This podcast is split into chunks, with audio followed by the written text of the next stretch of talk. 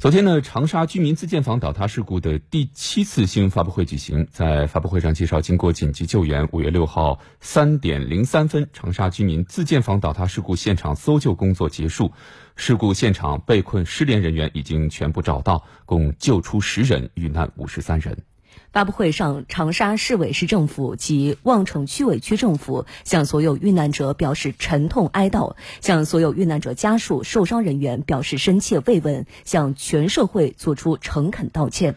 长沙市委书记吴桂英也表示。将全力救治受伤人员，妥善做好安抚、安置等善后工作，全面配合上级有关部门彻查事故原因，依法严肃追究责任，从严处理相关责任人，给全社会一个负责任的交代。而根据国家有关法律法规的规定，国务院决定成立调查组，对湖南长沙四二九特别重大居民自建房倒塌事故进行调查。事故调查工作将按照科学严谨。依法依规、实事求是、注重实效和四个不放过的原则，还原事故发生经过，查明事故原因，总结事故教训，全面客观认定责任，实事求是提出处理建议，依纪依法依规严肃追责问责，给遇难者家属、给全社会一个负负责任的交代。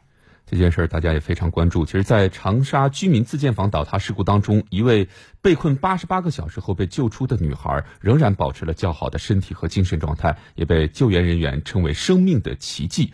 那如今，这名幸存女孩的情况也是牵动着许多网友的心。没错，这名女孩呢是二十一岁的小袁，当然这小袁是化名啊。她是这次事故当中被救出的第九名幸存者。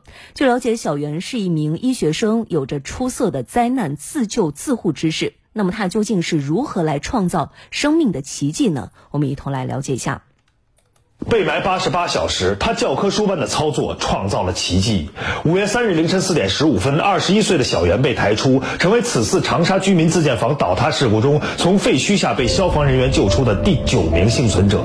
至此，他在那片倒塌的狭小空间里被困了八十八个小时，远远超过了七十二小时的黄金救援期，成为了救援人员口中的生命的奇迹。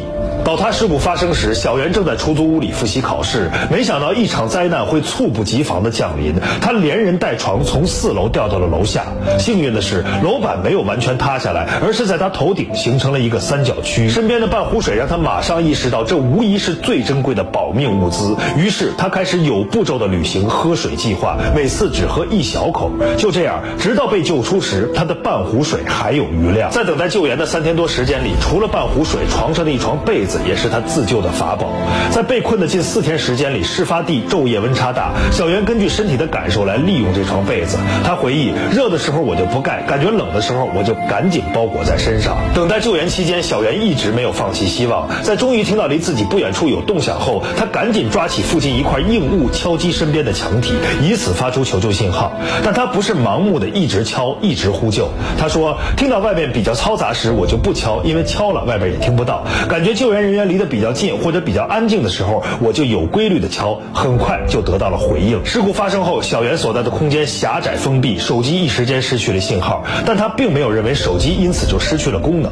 他说，即便手机没有信号，但一样能看到日期和时间。我非常清楚自己被困了多久，所以不至于惊慌失措。事发时剩的电量不多，他又开始了计划电量。小袁说，我不会去解锁手机，想知道时间了就去看一眼。被困八十八小时被救出时，手机的电量。还没有完全消耗完，这是一个绝地求生的奇迹。女孩的幸运、机智、冷静、坚强，让她在被困的八十八小时里成功自救。